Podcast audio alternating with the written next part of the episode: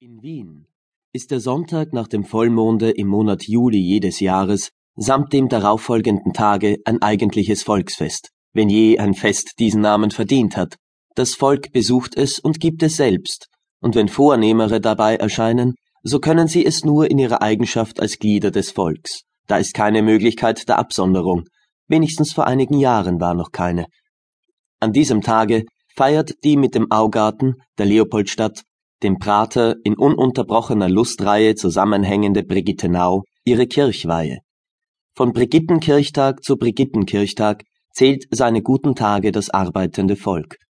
Lange erwartet erscheint endlich das saturnalische Fest. Da entsteht Aufruhr in der gutmütig ruhigen Stadt. Eine wogende Menge erfüllt die Straßen. Geräusch von Fußtritten, Gemurmel von Sprechenden, das hie und da ein lauter Ausruf durchzuckt. Der Unterschied der Stände ist verschwunden. Bürger und Soldat teilt die Bewegung. An den Toren der Stadt wächst der Drang. Genommen, verloren und wieder genommen ist endlich der Ausgang erkämpft.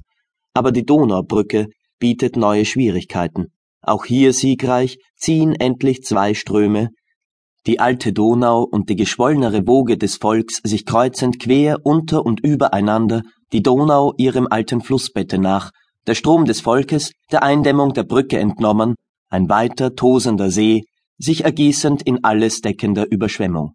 Ein neu hinzugekommener fände die Zeichen bedenklich, es ist aber der Aufruhr der Freude, die Losgebundenheit der Lust.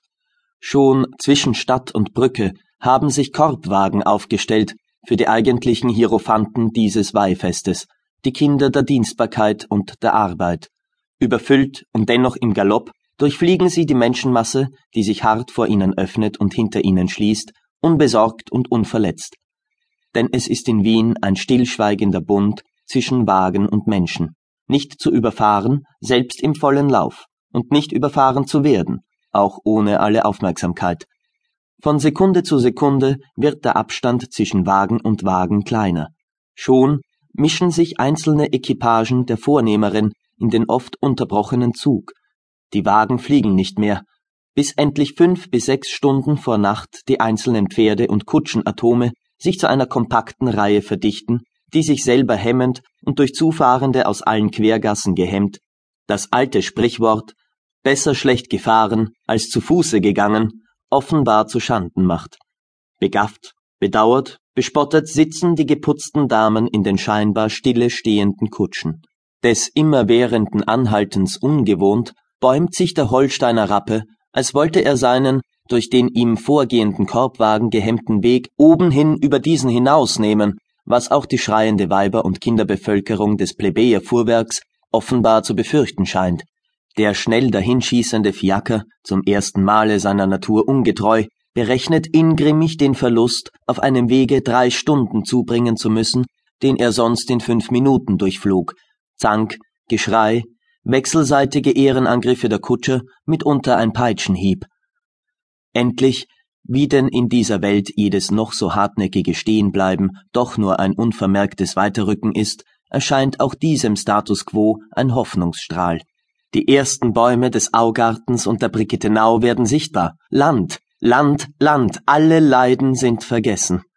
Die zu Wagen gekommenen steigen aus und mischen sich unter die Fußgänger, Töne entfernter Tanzmusik schallen herüber, vom Jubel der neu Ankommenden beantwortet, und so fort und immer weiter, bis endlich der breite Hafen der Lust sich auftut und Wald und Wiese, Musik und Tanz, Wein und Schmaus, Schattenspiel und Seiltänzer, Erleuchtung und Feuerwerk sich zu einem Pays de Cocagne, einem Eldorado, einem eigentlichen Schlaraffenlande vereinigen, das leider oder glücklicherweise, wie man es nimmt, nur einen und den nächst darauf folgenden Tag dauert, dann aber wieder verschwindet, wie der Traum einer Sommernacht und nur in der Erinnerung zurückbleibt und allenfalls in der Hoffnung.